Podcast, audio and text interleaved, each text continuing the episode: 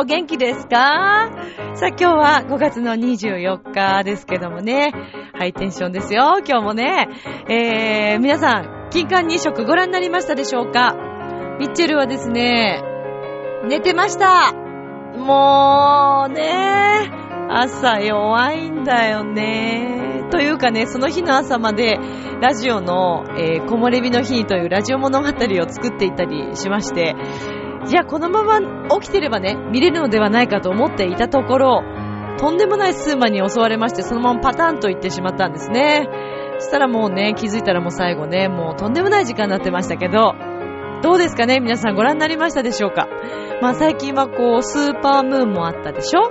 で、金環日食と、まあ地球の神秘、自然の神秘と言いますか、ちょっと世話しないところでもあるのかなという気もするんですが、まあそれにちなんで今回はツイッターでも星にとか好きに願いをかけたことありますか？みたいなお話もしておりまして、えー、募集にね、えー、投稿いただいてますので、そんなお話もしていきたいと思います。そして今日もね、みちろにさん大全開ですから、最後まで楽しんでくださいね。この番組は輝く人生を共に研修司会の株式会社ボイスコーポレーションの提供でお送りします。今週も始まります。ミッチェルのラブミッション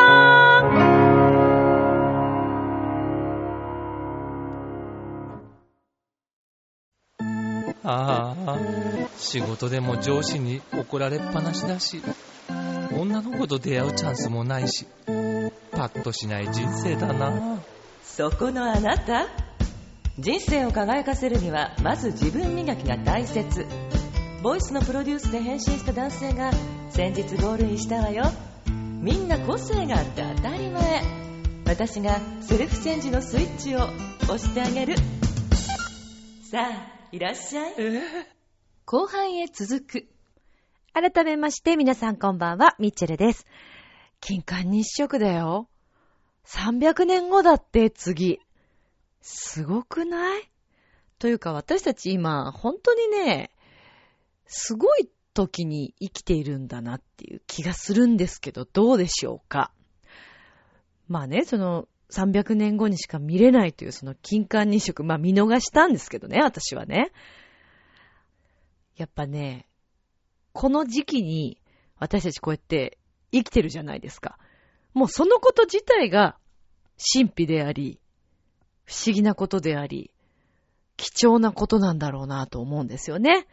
だからまあ、日々ね、世話しなく、こう、地球も今世話しなく動いているところで、まあその、ね、地震のことももちろんそうですけども、ある意味本当いろんな形で今地球が何か変化をこう、しようとしているこの時期に、私たちはこうして生活をしているわけで、そしてね、だからこうやって出会ってる皆様っていうのも、かなりの確率の縁のある人たちなんだろうなというのを日々感じるんですよね。毎日こう普通に生活しているとね、結構そういうことも忘れがちなんですけど、だからまあ地球のそういう流れに、そういう不思議な流れを見れる時に私たち生きてるということもすごく不思議なことだし、貴重なことだし、ましてやそんな時に今一緒にこう出会ってる人たちとかっていうのは、かなりレアですよね。あの、テレビでも拝見したんですけど、結婚式を挙げてらっしゃる方いましたね。金環日食がこう上がるその瞬間にっていうか、ね、参列した方たちも楽しかったでしょうね。まあ早朝で大変だったと思いますけどね。ミッチェル的にはあの時間に結婚式っていろいろ考えちゃいますよ。何時に、何時に一体集合して美容をやってとかね。皆さん受付どうしたんだろうとかいろいろ考えちゃったんですけど。いや、でも、なかなかないことですからね。そういう瞬間に、そうして結ばれる二人っていうのもとっても素敵だなぁなんて思って。そしてきっとね、この地球上の中には、その金環日食、日本の中には金環日食を恋人だったり家族と一緒に見たっていう人たちがたくさんいると思うんですけど、いいねそういうのね。大切にしてこうよ。そういう瞬間をさ、っていうことですよ。まあまあまあ、まあまあね。一人でな、なんか、お酒飲んでないですからね。私酔っ払ってないですよ。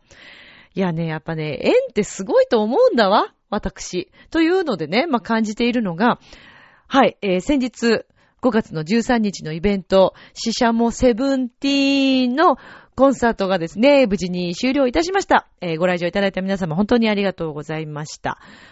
無事に、まあ、終了したわけですけれども、えー、たくさんの方、もうほぼ多分全員の方じゃないですかね。あの、アンケートをご用意させていただいたんですけども、皆さんご記入をいただいて、まあそこでね、いろいろこうご指摘のご意見、お褒めのお言葉もたくさんいただいて、えー、また次にね、つなげていきたいと思ってるんですけど、まあ、このシシャモセブンティーンのメンバーっていうのもすごく不思議な縁があって、まずは、ピアノのコータさんね。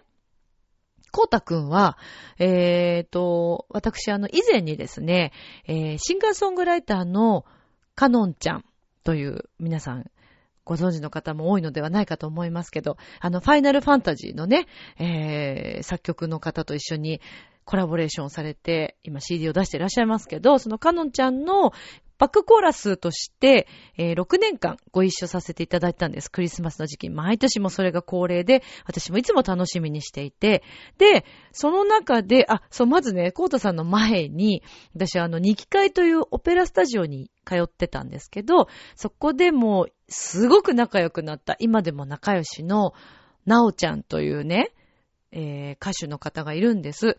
で、なおちゃんと、そこで、再会したんですよ。そのカノンちゃんのコーラス隊で。まずね、あの、歌い手っていうのも皆さん、いっぱいいるわけですよ、この世の中。で、そんな中、どういうルートでか、再会したんですよね。で、まずもそこにびっくりして、まあそっからまだ今でも本当に仲良くさせてもらってるんですけど、で、まあそこで繋がりました。で、その後、えー、6年目、えー、コーラスをやって6年目の最後の年にご一緒させてもらったのが、ピアニストのコータさんだったんですね。そのカノンちゃんのサポートとしてピアノを弾いていて、で、いつも毎年いろんなサポートの方いらっしゃるんですけども、あまり私たちやっぱコーラス隊なので、まあ、6人とかなんですけど、あんまり話すことはないんですね。なので、あんまり交流なかったんですけど、コータさんだけは、なんか、何かを感じたんでしょうね。なんかすごい話しやすかったし、すごく近くで私たちリハーサルの時も一緒で、で、なんかこうね、あの、顔合わせて笑顔になったりとか、なんかそういう瞬間があって、なんかね、良さそうな人だな、素敵なピアノだなと思ってたんです。そうしましたらですね、今度その後、私はですね、えっ、ー、と、山の楽器のお仕事を通して知り合ったジャズピアニストの船山、えー、さんというね、えー、方がいらっしゃるんですけど、船山さんの、船さんの、お友達の歌手の方を今度紹介してもらったんです。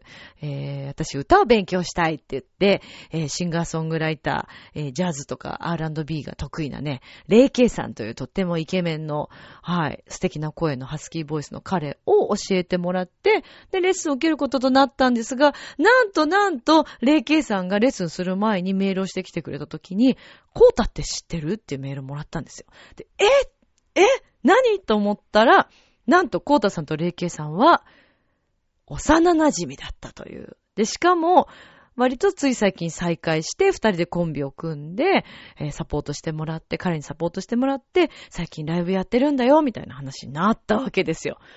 で、今度また別のルートで、えー、っと、そう、これマサヤも関わってる話なんですけど、マサヤンとの出会い、あの、あ、もうマサヤンって普通に言っちゃってますけどね、えー、私のカレンダーを撮ってくれ、この、えー、ラブミッションの写真とか、すべてもいつも撮影をしてくれてるカメラマンの、えー、斎藤正也さんです。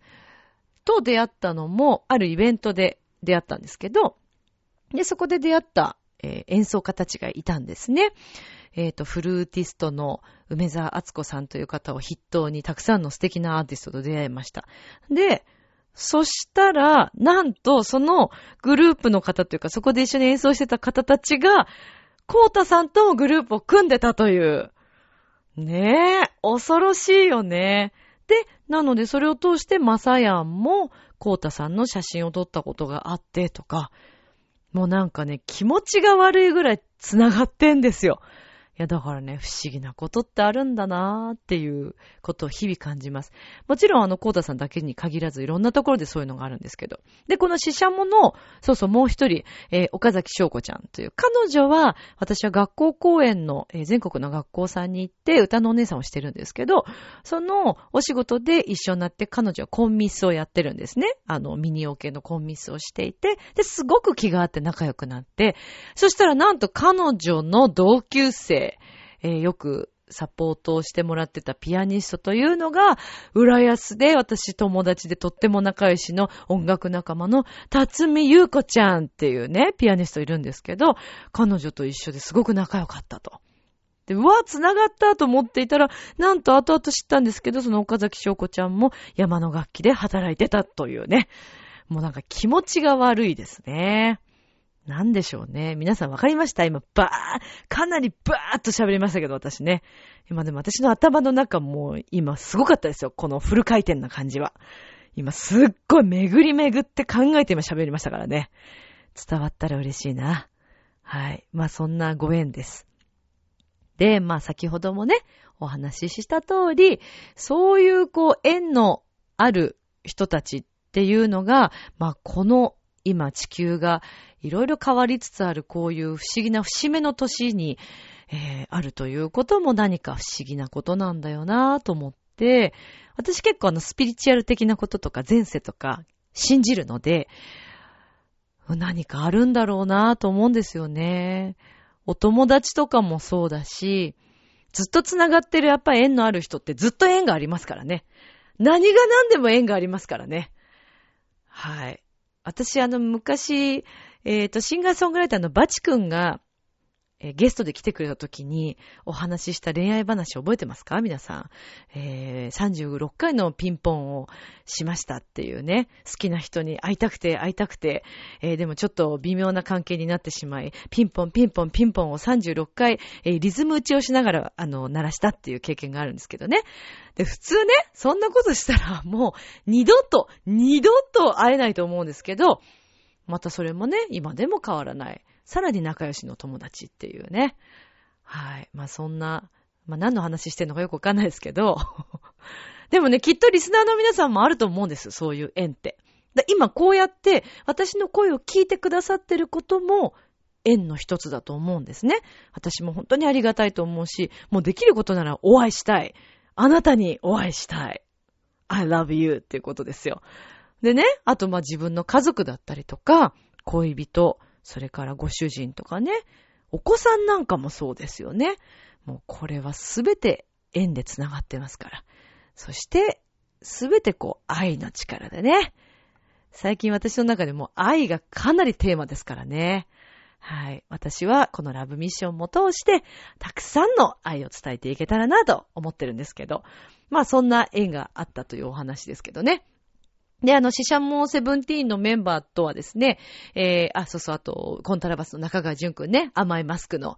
はい。もう彼も、えー学校公演を通して知り合ったんですけども、彼もとっても縁があって、あ、そうだ。これ、これ言う、ちょっと言うのはあれなんですけど、その学校公演の時に、それこそですよ。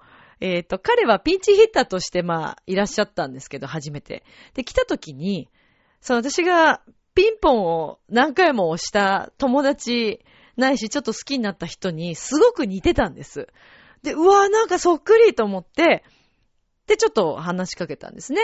で、まあその時はそれで終わったんですけど、で、また、久しぶりに中川淳くんが、こう、あのーオーケストラでね、乗ってきたんですよ。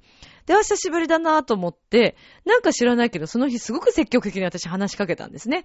で、彼はコントラバスなんて車で来てるんで、で、もちろんあの学校公演って何台かの車で行くんですけど、なんかその日はすごく話しかけたいと思ったんです。で、その仲良しの岡崎翔子ちゃんも、えー、なんか、淳くんの車乗せてもらったらみたいな話になり、乗ったんですよ、助手席に。すいません、なんて言って、乗せてもらいますと言いつつ。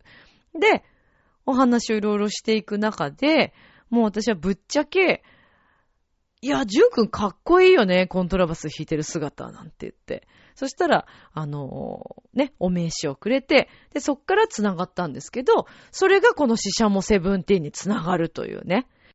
まあ、残念ながら、あのね、恋人関係でも何でもないですけどね。オチというか、なんていうかね。あの、もう、仕事の中ではそういうのはもう一切 NG ですから。はい。いろいろ経験しましたから、私もね。仕事仲間の人を好きになってはいけないということをね、はい、経験したので、もうちょっとね、そういうのはやめようと思ってるんですけど。まあでも本当にいい仲間です。あの、このグループとはいろんなことができそうな予感がしているし、これから先もね、皆さんに愛を届けていけたらなと。お話と、えーそれから音楽で、えー私たちはパフォーマンスという、まあパフォーマンスでもないんですけど、うん、ちょっとこうエンターテイナーというような、えーイメージも含めて、えーまた、また皆さんにお会いできることを楽しみにしております。私たちもちょっと頑張ってまた次に向けて、えー研究していきたいと思ってます。おそらく次がですね、9月か10月あたりに、えーまたお披露目ができるかと思いますので、今後ともシシャボセブンティーンどうぞよろしくお願いいたします。はい。さあ、ということで、えー続いてのコーナーに行きたいと思います。今宵も、そばにいさせて、あなたの悩みを打ち明けてね。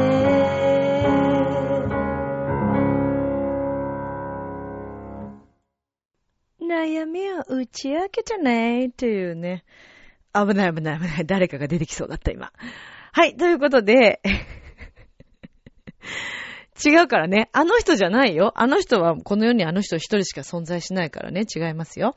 さあ、えー、今週はですね、ツイッターを通しまして、まあ、その、金環日食もあったので、で、スーパームーンもありましたのでね、皆様に質問をしたこと、募集した内容なんですけども、月、そして星に願いをかけたことはありますか？また、どんな内容の願いをかけましたか？そして、その願いは叶いましたか？という、えー、お便りといいますか、はい、を募集いたしました。で、そこで、えー、ツイッターを通して、メールを通していただきましたので、ご紹介したいと思います。さあ、まずは、匿名希望でいらっしゃいます。はい。ラジオのテーマ、投稿します。こんにちは。こんにちは。ラジオのテーマ、今回は匿名でよければ投稿します。ありがとうございます。2001年だったかな？よく見れる年と話題となった獅子座流星群の時、当時仲良かったある共通の趣味でつながったメルトモくんが、今夜流星群見るんだと言ってたので、私も実家のベランダで深夜3時ぐらいだったでしょうか。とても寒かったので、毛布に包まれながら一人見ることにしました。本当に大量の流星群を見ることができて感動しながら、これから出会う人が素敵な人でありますように、と願い事をしました。いいねまたこのね、毛布にくるまりながらね、寒いなぁと思いながらこう見る、いいじゃないですか。そして、えーまあ、これから出会う人というのは、そのメルトモくんだったわけですが、てんてんてん。あらあらあら。そしてそして、えーその数日後、メルトモくんと初対面を話す、果たすこととなります。結果、結果、結果、トゥルルルいらないそういうの。願い事は、無事に叶いましたおめでとうございます素晴らしい。おめでとうございます。2001年の話だもんね。でもね、今言われてもね、だいぶ経ってるけどね。その人は、お現在の旦那さんですパンパンカパン、パンパンパパン、パンパンパパン、パンパンパンパン。すごいめでたしめでたし。こんな感じでしょう。えーこんな感じで、どうでしょう絶対匿名ね。って書いてありますけど。わーおすごいねあるんだねえーでも良くないっすかあの、ちょっと私また興奮しちゃったけど、だってさ、相手も見てるでしょ？で、メルトモくんでしょ？まだ会ったことないでしょ？で、獅子座流星群見るんだって言ってさ、お互いにさ、お互いにさ、もう、ね、お、おい、ちょっと、興奮しすぎ。落ち着いて落ち着いて私。私落ち着いて。寂しいからって落ち着いて。あの、ねえ、その星をお互いを思って見てるわけでしょ？でもね、この世の中にはね、そういう素敵なね、恋人たちがたくさんいると思うんですよね、私。いいなぁ。えー、いいね。あ、でもね、流れ星ネタで私前もお話ししましたけど、えー、昨年あの、ラブソングアワード、あの、募集をね、えー、出しまして、で、あれ合格するかどうかわからなかった。二次予選までは、あの、全く公表されずに、どんどん先に進んでいくんですけど、その時に、えっ、ー、とね、あ、そうそうそう、あれね、えっ、ー、と、いつだったかなあのレコーディング、レコーディングの前日ですよ。レコーディングの前日に、練習を、浦安の私のいつもの、あの夜中にね、練習する場所があるんですけど、宝塚の階段と呼んでるところがあるんですけどね。で、そこで練習をしていた時に、その曲を歌ってた時にね、流れ星が流れたんですよね。で、おーと思って、これは来たでしょうと思って、まだレコーディングする前から、そんなことを考えていたんですよね。あれ、後だったかな？でも、どちらにせよ、すごい瞬間だったです。あの、レコーディングする前だったか、えー、もうレコーディング終わって、送ってからまた練習をしている時だったか、どっちかですね。はい。どちらにせよ、それで私は24戦通過いたしましたので、星に願いをというのは叶うと、私は検証済みでございます。では、続いて、さあ、続いては、調和部屋でもおなじみ、洋一郎の生き生きレジオショーでおなじみのようちゃんからです。ようちゃんありがとうどんどんパフパフありがとうございます。さて、では、ようちゃんからのメッセージ。いつか大好きな人と同じ星を見上げたいなって何度も願ってます。なんとか叶えたいっていうね。はい、お便りでした。なんとか叶えたいのか、ようちゃん。大丈夫だよ、ようちゃんなら。だってさ、よういちろうくんって皆さんご存知ですよね。浦安の大人気ですよ。ようちゃんがだって大好きな人に告白したら叶うでしょう。ねえ。どうなんでしょうね。まあでもわかりますよ、この気持ち。私もよく星見上げてね。もう見上げちゃ、願い事叶え、ね、叶えさせてくださいって言ってますよ。それはでもね、私昔からなんですけど、私にとってまあその空、夜空、夜空の向こうはですね、いらない？そういう、そういう小ネタ。あの、小ネタでもないじゃんね。あの、星とか月に向かって、私はもう中学ぐらい、小学校の時からかな。実家がですね、桜市というところなんです。で、あの、私の部屋の窓からですね、えー、まあ、本当は絶対に降りちゃいけないんですけど、ちょっとあの、洋風なお家だったんで、屋根にまあ登ることもできなくはないんですよ。部屋から出て。で、そこで座って、空を見ながら歌を歌ってみたりとか、よく夜中に窓を開けて、星とかこう、お月様に向かって、どうか私歌手になりたいんでって言って歌聴いてくださいって言って歌ったりしてました。よくやってました。ウォークマンを聴きながら。で、これ私ね、あの、修学旅行 あの、高校時代の修学旅行、えー、厳しい学校だったんで、ウォークマンとか持ってっちゃいけなかったんですよ。機材とかそういうものをね。なんですけど、でもちょ、ちょっと不思議なんだよね。ウォークマンなんで持ってっちゃいけなかったのか私は未だにわかんないんですけど。まあ、その、まあ、私は破りますよ、そんな拘束を。私にとって音楽がないということ自体がもうありえませんから、もう絶対持っていきますよ、な、そりゃ。で、持ってって、えー、夜中ですよ、また。えー、忘れもしない。広島の、えー、いつく島、いつく島神社の近くに、宮島に泊まりました。そこのホテルでですね、え、もうほぼ出れるはずのないベランダがあったんですね。人ももう座れるかどうかというぐらいの、出るべきではない、はい。あの、危ない、大変危険な、今思えば、危険なあのベランダだったんですけど、そこに出て、ウォークマンを聞きながら大熱唱していたというね。はい。そしてその時にちょうど先生が部屋に入ってきて、みんな寝てるかどうかチェックをしたっていうことなんですけど、起きてたその私のね、えーお隣のに寝てたお友達がですね、私あの枕を入れといたんですね。あの自分がそう入ってるように見せかけるために。私はベランダで歌ったってんですよ。で、どっからともなく絶対歌声が聞こえてたはずなんですけど、先生は、あ、みんな寝てるわねって言う、あの、声楽の先生だったんだね。声楽科の 先生だったんだよね。みんな寝てるわねって言いながら、私のいない、その、あの、中には枕が入っているそこに布団をかけていたっていう、はい、そんなことがあったそうです。ねえ。まあ、その時も、えー、大熱唱してましたね。宮島を見ながらね。歌ってた曲はですね、その時ハマっていた、えー、あれですよ、塩野義製薬の曲です。You went and saved the best for last ってやつですね。はい。あれを歌ってた。懐かしいね。懐かしいね。はい。また誰かに似てきそうなんでね、ちょっと喋り方。はい。じゃ次の、もう一つの、えーお話に行きたいと思いますけども、えーこちらもツイッターでいただきました。名前は言わない方がいいのかなこの話はちょっと、まあ、匿名ということにしときましょう。はい。えー、願った内容ですよ。星に願った内容。前に、毛のない、痩せた体になりたいと願った。願うはずなかったです。大丈夫ですよねこの時間だし。あの、あれですよ。まあ、若干、ちょ、ちょっと下ネタ入ってるっぽい気もしちゃいましたけど、えーご本人にもちょっと確認したところ、やっぱりね、女性たちっていうのは、あの、脱毛とかっていうのは、永久の、まあ、憧れで、今結構ね、脱毛している方たくさんいらっしゃるそうなんですよ。えっ、と、ほら、ね、やっぱり女性だって人間ですから、あの、膝から下とかね、夏なんか皆さん素足でこう出すじゃないですか。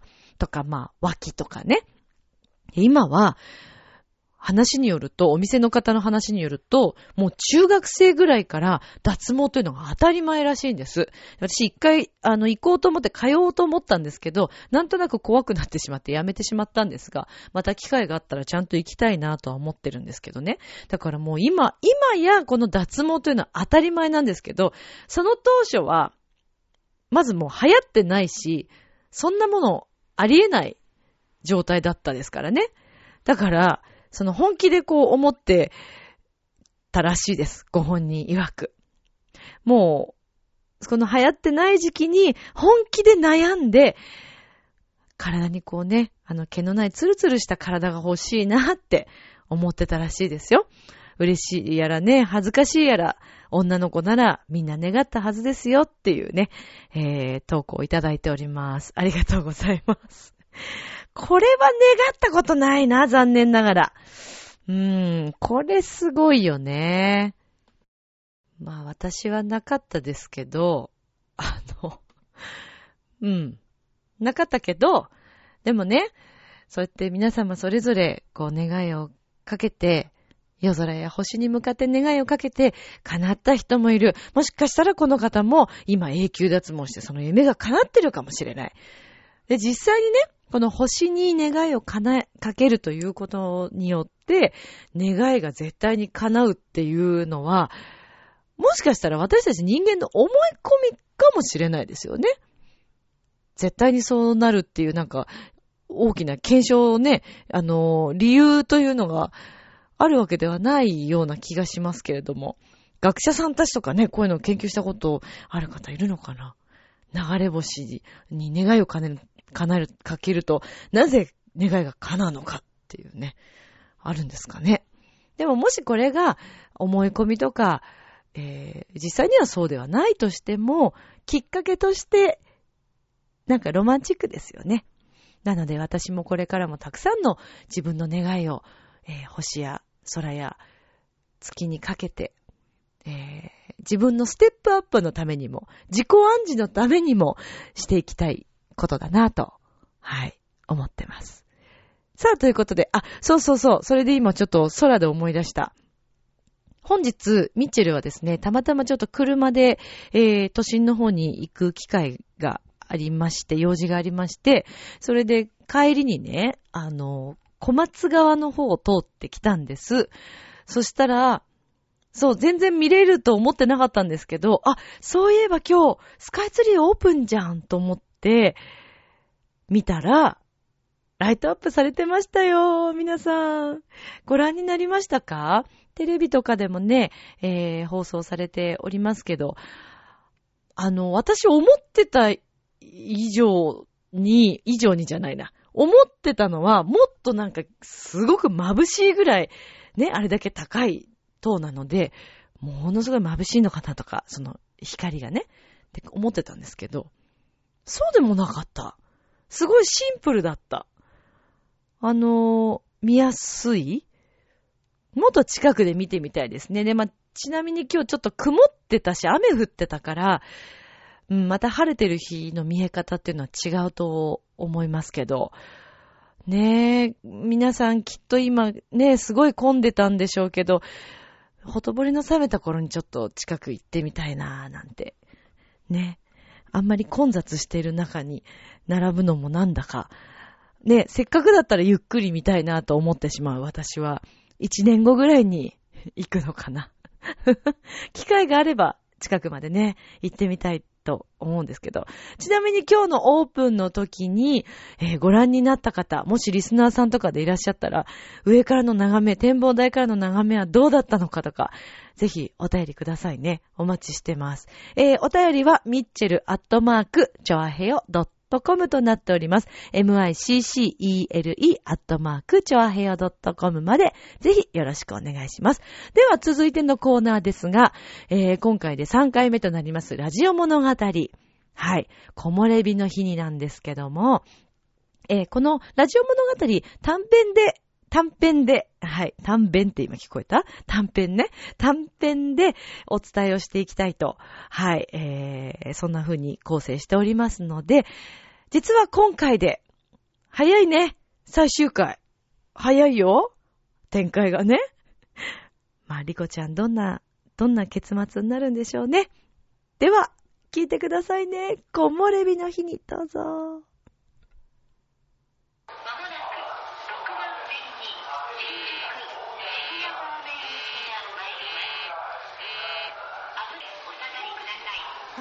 もしもし？もしもし？リコちゃん？ごめんね、忙しかった。今大丈夫？うん、大丈夫だよ。どうしたの？いやさ、この話言おうか、すごい迷ったんだけど、やっぱり言っといた方がいいかなと思って。何？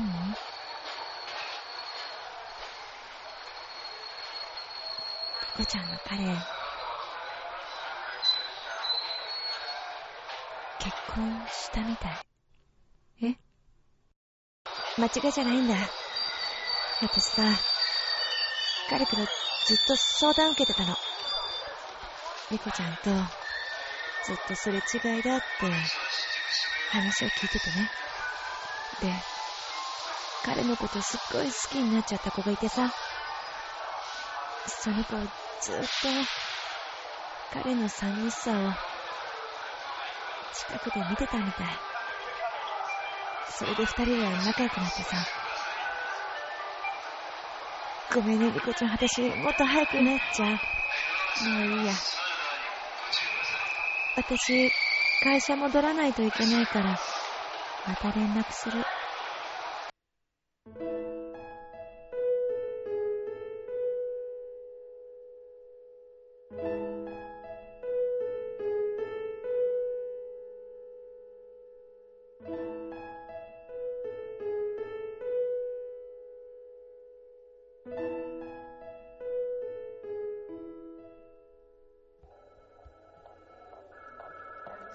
やー、リコちゃん、本当によかったね。おめでとう。頑張ったかい、あったじゃない。ありがとうございます。課長のおかげですよ。だよね。そうだと思うよ。とか言ってるけど、結局、リコちゃんが頑張ったんだから、実力だよ。ほんと、おめでとう。ありがとうございます。まあ、引き続き、会社のために頑張ってよ。はい、よろしくね。よろしくお願いします。お疲れちゃんお疲れ様です。お疲れ内藤さん、マネージャー、お疲れ様。お疲れ様です。本当によく頑張ったと思う。こんなに短い時間で、大変だったでしょ？いえ。あの、ん？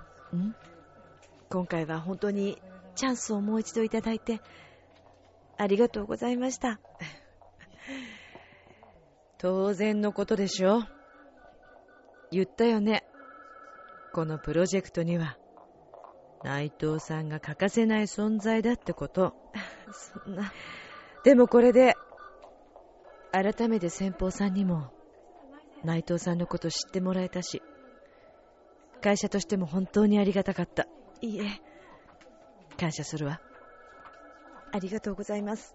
こちらこそ。マネージャー？ん？何？私、改めてこの仕事が好きだってことを感じました。夢だったんです。このプロジェクトに参加することが。夢が叶ってよかったわね。でもまだ終わらないわよ。これからが勝負なんだから。はい。まだまだ期待してるわ。頑張ります。私もね、昔は結構悩んだ頃があるの。仕事だけじゃないじゃない？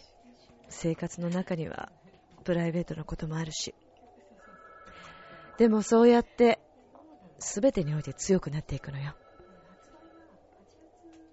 これでまたあなたはさらに前に進めたと思うの。はい。自信を持って。ありがとうございます。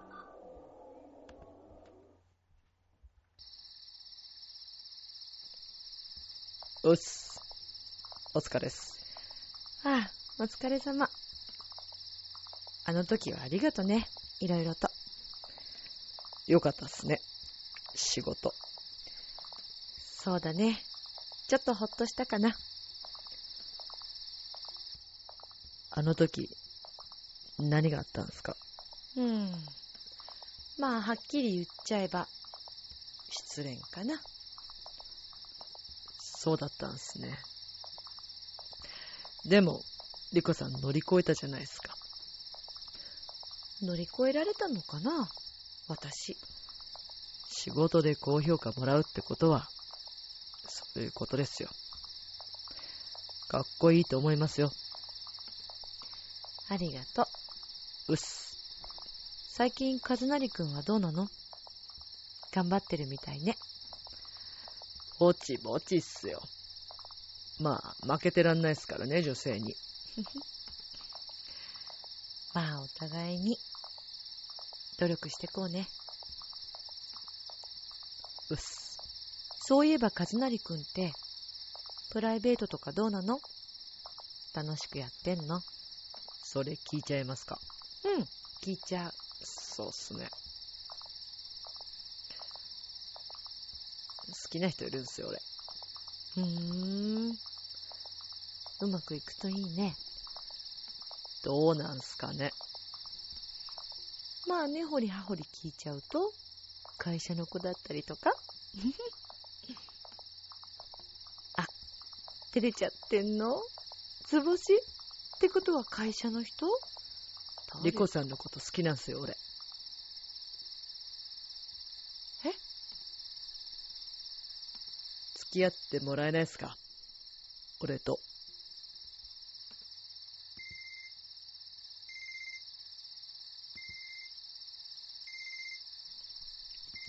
リコさん、電話っす。ごめん。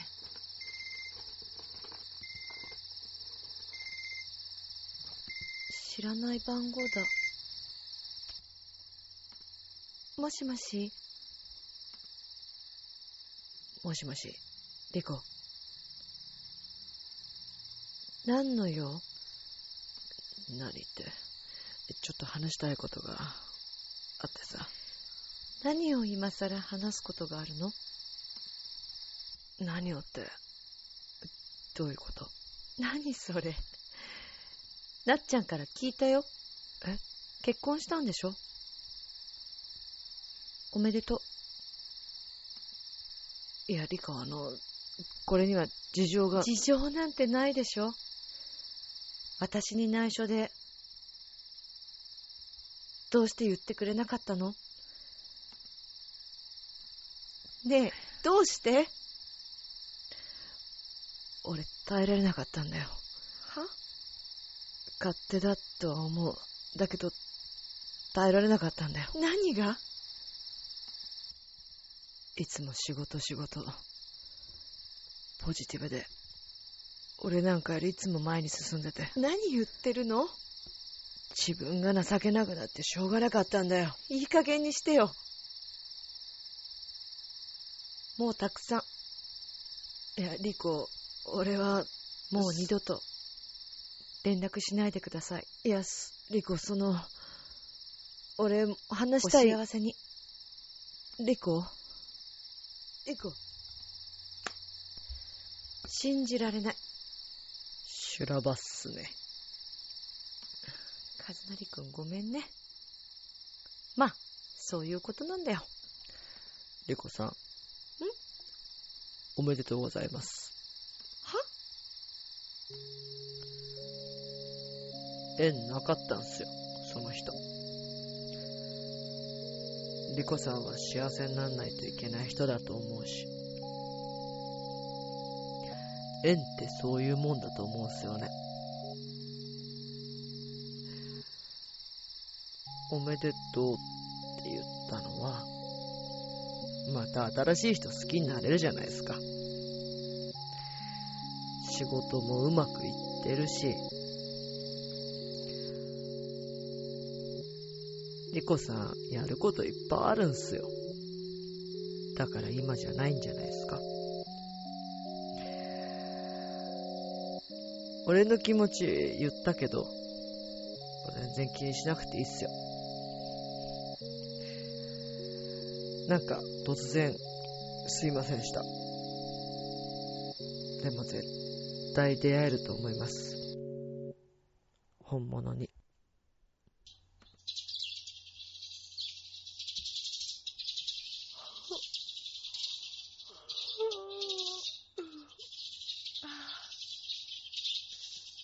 よく寝た。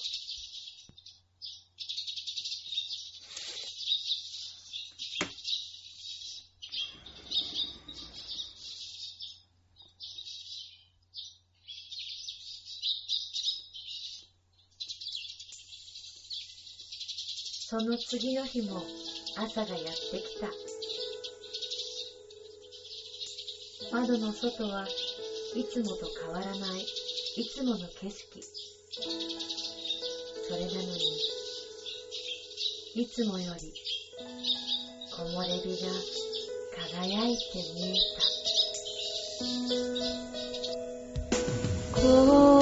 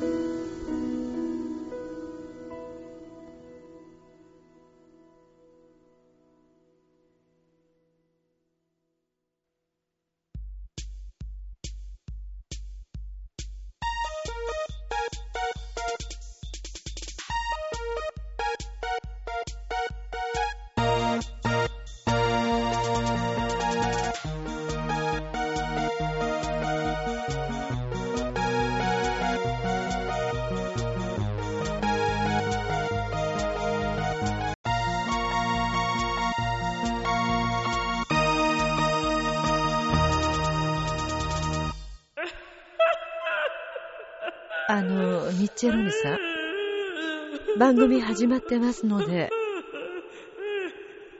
リバーブかけるのやめてもらえますか？The end!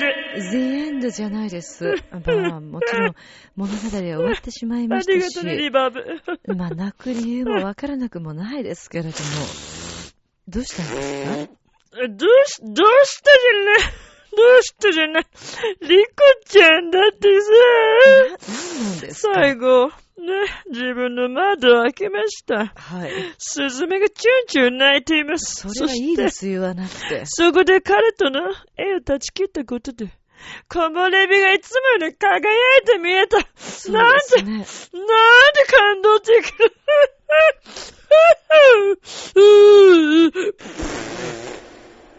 チェロニさん、やめてほしいです。なんでですが言いたいだけじゃん、結そんな局。ことはないいや。しかしね、木漏れ日の日にびっくりだね、びっつりびっつり。はい。いや、いい話だって、なんなんだね、あの男ね、結婚しちゃったってどういうこと？な、まあなんなの？そうそうだってさ、ですね。リクちゃん置いて結婚しちゃって、でも、あの、カズナリくん。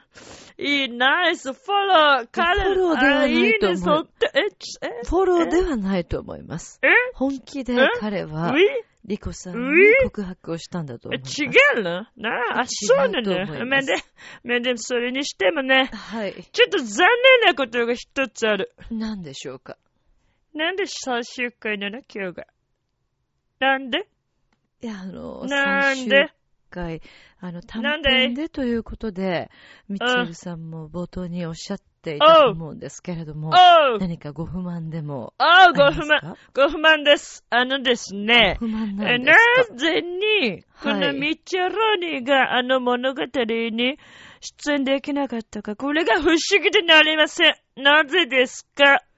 当然です。なーにそのリズム打っちゃって喋っちゃってんの？なーにどうして？なんで？なんでなんで？なんでなんで？なんでなんでなんで？なんでなんでなんでなんで？リンダリンダです。知ってるね。知ってます。有名よく知ですから。ってんじゃん。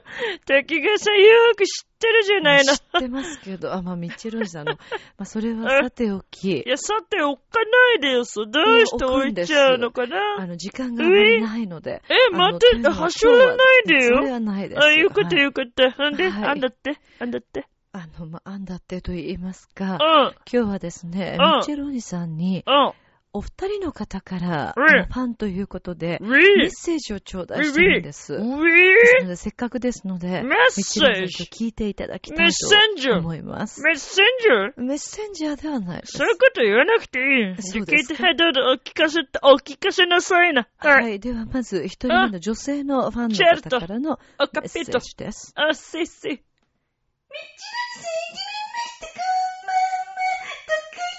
MKS これ音おかしいよ。音変だよ。なにこれ？ミッションとか、なんか知ったかな？ちょ、とりあえず聞いてみたんです。ちょっと。最初の一滝川さんなんで止めないのこういうの。あなた止めるでしょ、これいつも。滝が、滝がす、番、なんか聞いてこっちにのめり言ってるに怖い、これ。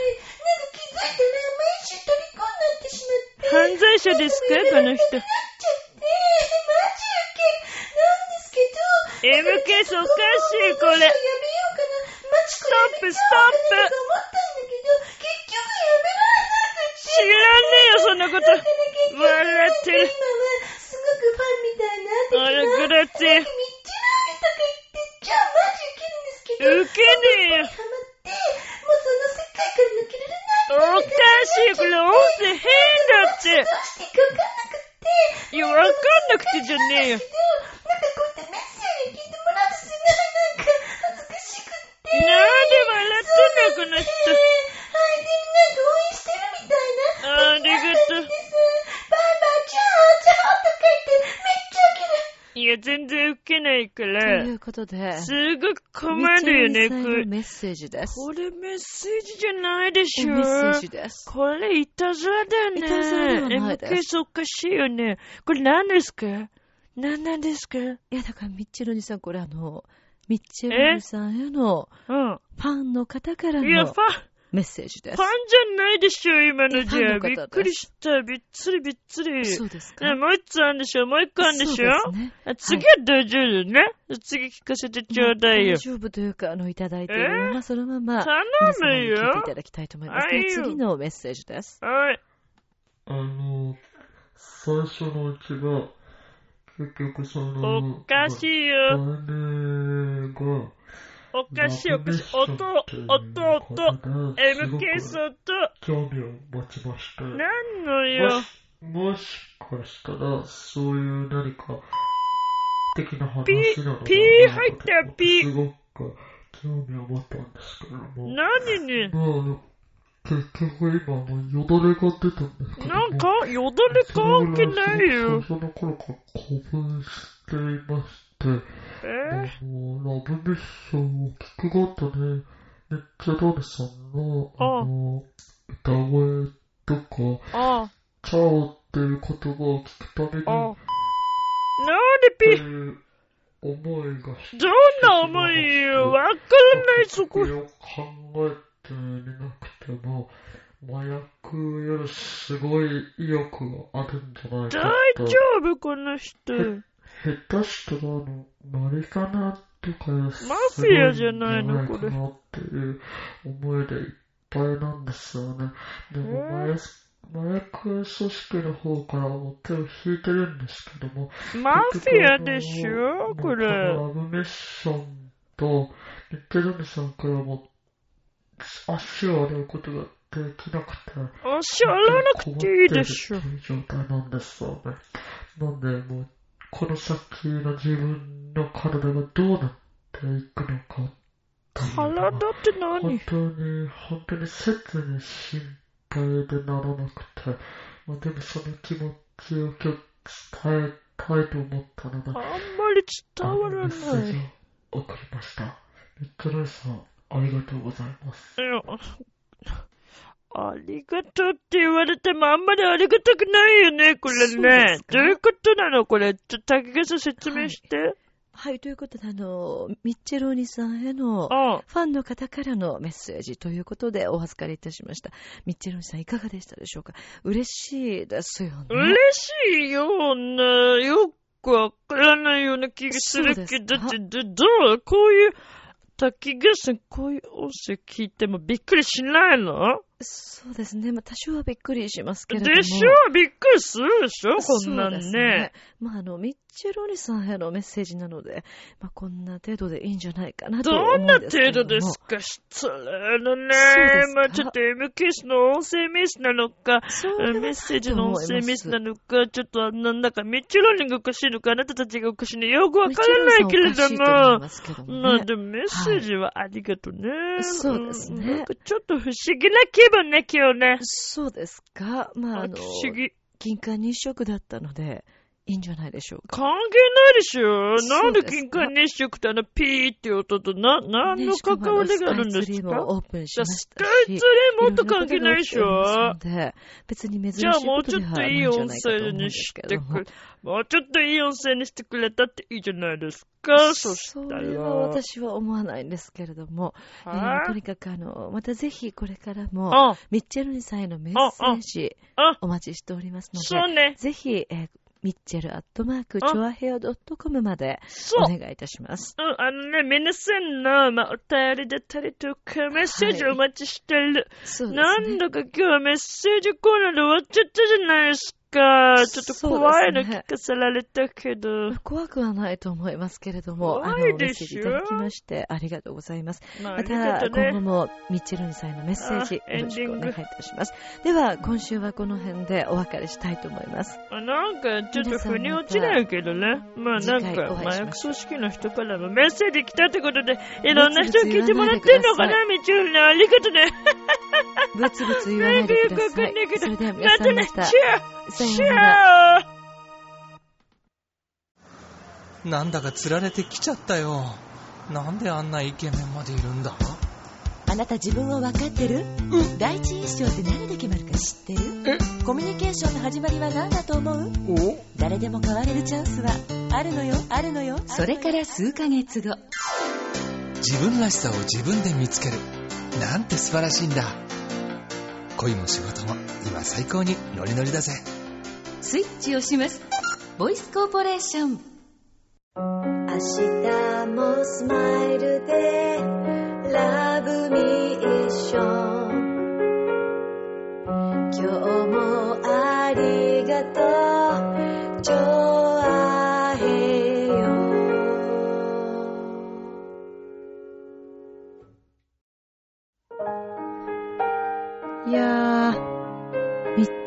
さんへのメッセージすごかったですね。マフィア？って言ってたけど。いやー、まあね、あの、ミッチェルおじさんもね、それだけいろんな方に聞いていただいているということで、はい、よかったんじゃないでしょうかね。よくないよ。よくないよって、まだ帰ってなかったみたいです。これから帰るんだよ、イタリア。まあまあまあね。はい。ということで、えー、今回で、えー、こぼれ日の日には、まあ、あの、3回にわたっての短い短編ということです。あの、また今後もこういった短編のお話を作っていきたいなと思っています。思い思いに皆様が何か、えー、ね、受け取っていただけたらなと思ってます。では、えー、今宵も良い目を、そして明日も楽しい一日を。バイバイまたねー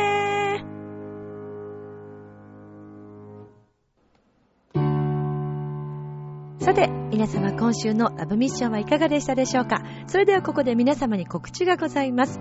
5月27日日曜日、13時半会場、14時開演となりまして、場所は浦安市民プラザウェーブ101、JR 京葉線新浦安駅前にあります大英の4階となっております。イベントはミュージックウェーブ浦安音楽村へ行こうです。このイベント、いろいろなジャンルの音楽を市民在住、在勤のミュージシャンたちが集い表現をします。市民が出演、参加することで作り上げるというとっても盛り上がるイベントとなっております。えー会場は入場無料なんですけれども、当日、この音楽村には、チョアヘオブースもございます。イタリアンジェラートクラブの杉村局長、八方美人のめぐみさん、そして、えー匠の館の川崎匠さん、そして私、ミッチェル、4人がですね、交代でパーソナリティを務めます。当日、この会場でも私たちに会うことができますので、ぜひ皆様いらっしゃってください。もちろん、えーこのミュージックウェーブ生中継で生放送で配信をしていきますのでそちらも聞いていただきたいなと思います。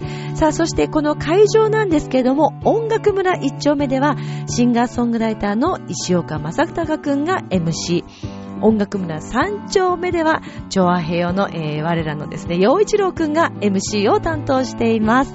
えーコーヒーブレイクというちょっと一息できるお部屋では、私たちの放送しているこのラジオを聞きながら、コーヒーブレイクすることできますので、ぜひ皆様遊びに来てくださいね。皆様のお越しを心よりお待ちしております。5月27日14時スタートのミュージックウェーブ浦安皆さんぜひ来てくださいね。